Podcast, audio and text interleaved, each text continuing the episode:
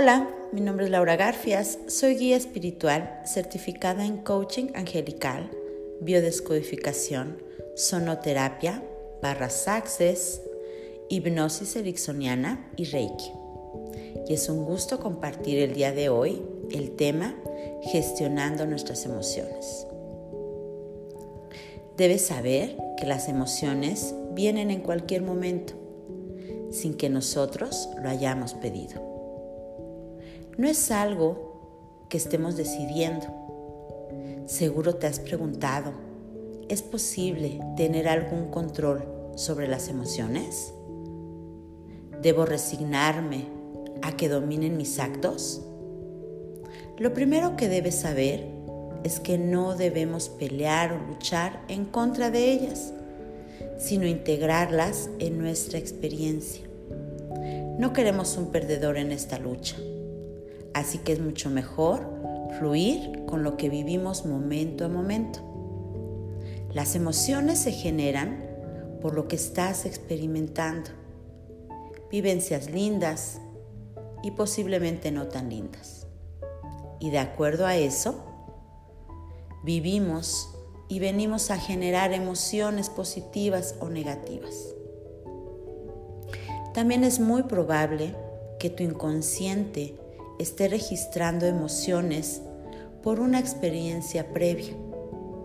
Las positivas están increíbles, pero ¿qué pasa con las negativas?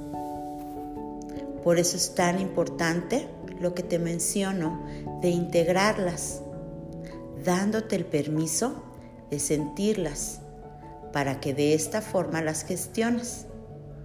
Y seguro te preguntas cómo. Las emociones están ahí porque tienen una función evolutiva, un sentido biológico de supervivencia.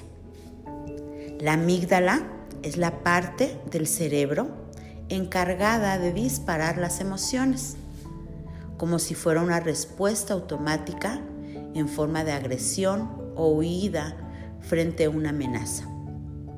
Por eso es tan difícil controlar mediante la fuerza de voluntad el origen de tus emociones.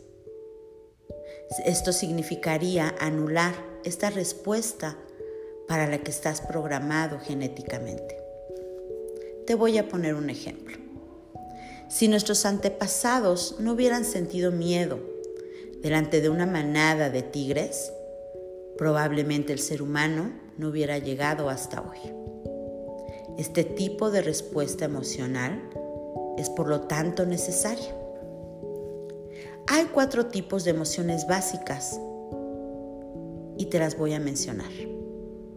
Enfado, miedo, alegría, tristeza.